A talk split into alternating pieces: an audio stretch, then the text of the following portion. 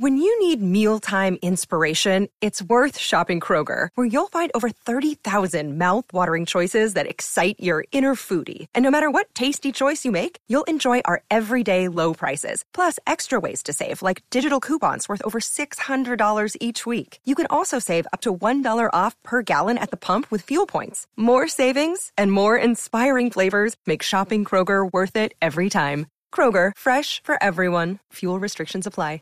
Boombox. ¿Qué tal? Muy buenos días, bienvenidos a esta actualización de noticias en Blue Radio. Como siempre les acompaña Slobodan Wilches, hoy jueves 19 de octubre. Iniciamos con las noticias más importantes. Tras siete días de ausencia en eventos públicos, reapareció el presidente Gustavo Petro con una advertencia sobre los estragos para Colombia si se recrudece el conflicto entre Israel y Hamas. Dice el presidente que habría una carestía energética. El mandatario también lamentó la posición de Estados Unidos frente a la resolución sobre Gaza y se reunió en las últimas horas con el embajador de Colombia precisamente en Washington y el canciller Álvaro Leiva. Santiago Rincón. Muy buenos días, se reunieron ayer el presidente Gustavo Petro, el canciller Álvaro Leiva y el embajador de Colombia en Estados Unidos, Luis Gilberto Murillo, en Palacio de Nariño, para analizar la situación en la franja de Gaza y por supuesto las repercusiones diplomáticas de la posición de Colombia que ha sido expresada a través de la cuenta de Twitter del jefe de Estado. Habló el presidente sobre el posible ingreso de Irán a ese conflicto, lo cual dijo desataría una conflagración mundial que terminaría impactando de forma severa la economía colombiana. Nosotros nos veríamos perjudicados, ya lo vimos eh, con la inflación mundial de alimentos lo que impactó en el país en términos de crecimiento de la pobreza, pues habría unas consecuencias que muy similares tendrían que ver con alza de precios de alimentos y con carestías energéticas. Cuestionó en su cuenta de Twitter que Estados Unidos haya sido el único país en votar contra la resolución en el Consejo de Seguridad que buscaba abrir pausas humanitarias y con ese voto anuló la resolución por la capacidad de veto que tiene ese país ante dicha instancia. Criticó también el ataque al hospital de Gaza, dice que es un crimen de guerra que debe ser investigado internacionalmente. Es que se está rompiendo completamente el derecho internacional. Las cosas todos los días pasan cosas que quedan uno perplejo, digamos, una bomba en un hospital. Terminó Petro haciendo un llamado inmediato a buscar la paz en Medio Oriente y asegurando que sumado al cambio climático se configura un escenario de crisis para toda la humanidad. Santiago Rincón, Blue Radio. Y las declaraciones del presidente Gustavo Petro sobre la situación del conflicto en Gaza han generado una gran controversia y varios políticos, también economistas, empresarios, entre otros, enviaron una carta al presidente solicitando el rechazo para los ataques cometidos por el grupo terrorista Hamas. Kenneth Torres. Muy buenos días. A través de una carta que firmaron 126 personalidades del país, en ella expresaron su rechazo absoluto a los ataques perpetrados por el grupo terrorista Hamas y dejaron en claro que no se sienten representados por los pronunciamientos que ha hecho el presidente Gustavo Petro y el canciller Álvaro Leiva. En el escrito, los 126 personalidades rechazaron el ataque terrorista de Hamas contra el pueblo de Israel y por ende dicen que no se sienten representados por los pronunciamientos sobre el particular realizado por el gobierno de Colombia. Además, pidieron al gobierno que de manera urgente, en cabeza del presidente, del canciller y en nombre del pueblo colombiano, expresen de modo inequívoco el rechazo a los ataques terroristas de Hamas contra el Estado y los ciudadanos de Israel. Entre los firmantes de la carta se encuentran exministros de diversas carteras como Rudolf Holmes, Alejandro Gaviria y Gabriel Silva. También se suman destacados economistas como Salomón Kalmonovich y Ricardo Guzmán, así como líderes gremiales como Santiago Montenegro y Michelle Hanna. Kenneth Torres, Blue Radio. Y vamos a Washington porque las tensiones con Estados Unidos por las posiciones precisamente del presidente Gustavo Petro ante Israel ya no solo son con la administración del presidente Biden, sino también con el Congreso de los Estados Unidos, donde varios legisladores de ambos partidos han expresado su rechazo y su preocupación frente a la postura que ha tomado el mandatario colombiano. Juan Camilo Merlano en Washington. Eslobodan, buenos días, respeto. Eso es lo que está pidiendo el embajador Luis Gilberto Murillo a través de una carta enviada a los representantes María Elvira Salazar y Carlos Jiménez, republicanos, quienes se habían referido a Petro como terrorista, exguerrillero y antisemita por sus posiciones frente a Israel. En la misiva, Murillo les pide no trascender el lenguaje insultante y emocionalmente cargado que compromete la dignidad del cargo del presidente y del propio Gustavo Petro. Un hecho que es una clara muestra de las tensiones crecientes en el legislativo de Estados Unidos hacia el mandatario colombiano. En los pasillos del Congreso siguen condenando su postura frente a Israel y su comparación con los nazis. Habla Bill Haggerty, senador republicano. I think that's a gross misperception and a misconstruction of what's happening right now. We've seen the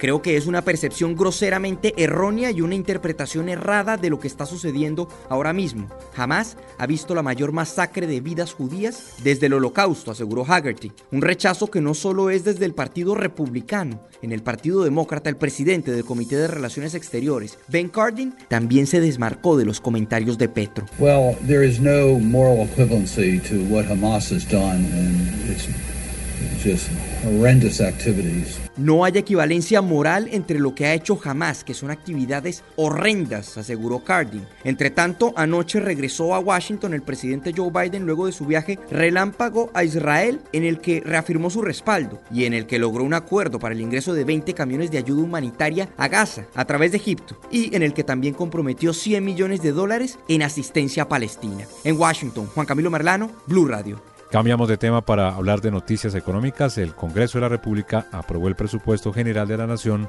para 2024 por un monto de 502.6 billones de pesos. Marcela Peña. Buenos días. Los sectores de educación, salud y defensa serán los que más presupuesto tengan en 2024 y el país va a invertir unos 100 billones de pesos, la cifra más alta como proporción de la economía desde el año 2002. Sin embargo, hay quienes dicen que quedó faltando. La senadora Norma Hurtado del partido de la U dice que aquí no están contemplados los gastos que implica la reforma a la salud. No hay plata para los CAPS, no hay plata para formalizar a los trabajadores de hospitales y clínicas públicos. Tampoco hay plata para los gastos del sistema cuál va a ser el aumento de la UPC para el año 2024, que sabemos, hemos verificado, se ha proyectado su insuficiencia para atender el sistema de salud colombiano. Desde la bancada del gobierno la desmintieron, habla la representante Marta Alfonso. El recurso que está asignado para el sector salud en este presupuesto es el mismo presupuesto que se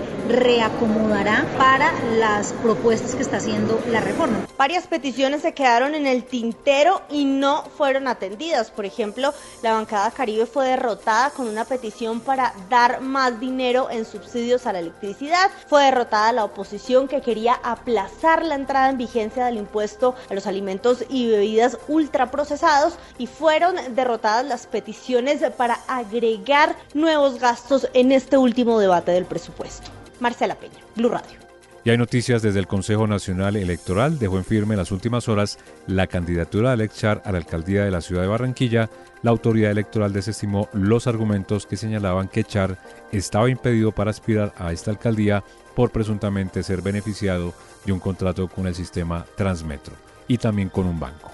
Ingel de la Rosa. Buenos días. Con una votación unánime, la sala plena del Consejo Nacional Electoral decidió negar la solicitud de revocatoria de la inscripción de la candidatura de Alejandro Chara a la alcaldía de Barranquilla por el Partido Cambio Radical. Los siete magistrados consideraron que no tenían fundamento los argumentos presentados por el periodista barranquillero Edinson Lucio Torres de que Char se encontraba en curso en inhabilidad para participar en los próximos comicios porque Serfinanza, banco de la familia Char y en el que el propio Ale Char es socio, presuntamente manejaba los recursos del Fondo de Estabilización de Transmisión así que aceptaron la ponencia presentada por la magistrada Maritza Martínez, manteniendo la aspiración del ya dos veces alcalde de la capital del Atlántico. Cabe recordar que según la más reciente encuesta realizada por Inbamer para Caracol Televisión, Blue Radio y El Espectador, la preferencia del voto de los barranquilleros se inclinó por Char, quien se ubica con un 84.5% de favorabilidad frente a un 6.2% de Antonio Borges. En Barranquilla, Ingel de la Rosa, Blue Radio. Y cerramos con deportes. La selección de Brasil quedó preocupada luego de perder a su estrella Neymar, quien sufrió un golpe en su rodilla en el partido contra Uruguay,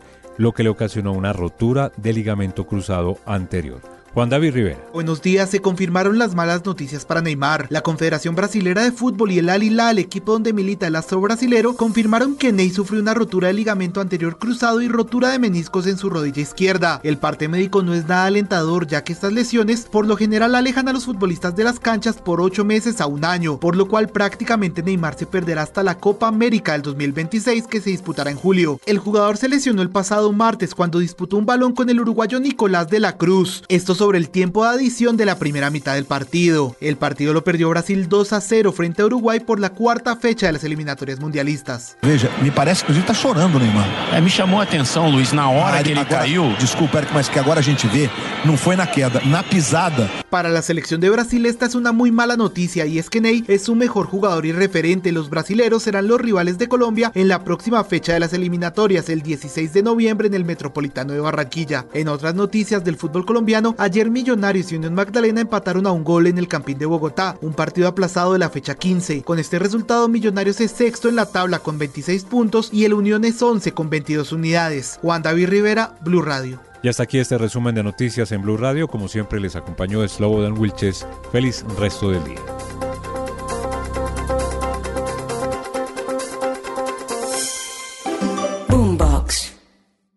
Guys, it is Ryan. I'm not sure if you know this about me, but I'm a bit of a fun fanatic when I can. I like to work, but I like fun too. It's a thing. And now the truth is out there. I can tell you about my favorite place to have fun Chumba Casino. They have hundreds of social casino style games to choose from, with new games released each week. You can play for free anytime, anywhere and each day brings a new chance to collect daily bonuses. So join me in the fun. Sign up now at ChumbaCasino.com. No purchase necessary. Group. Void were prohibited by law. See terms and conditions. 18 plus.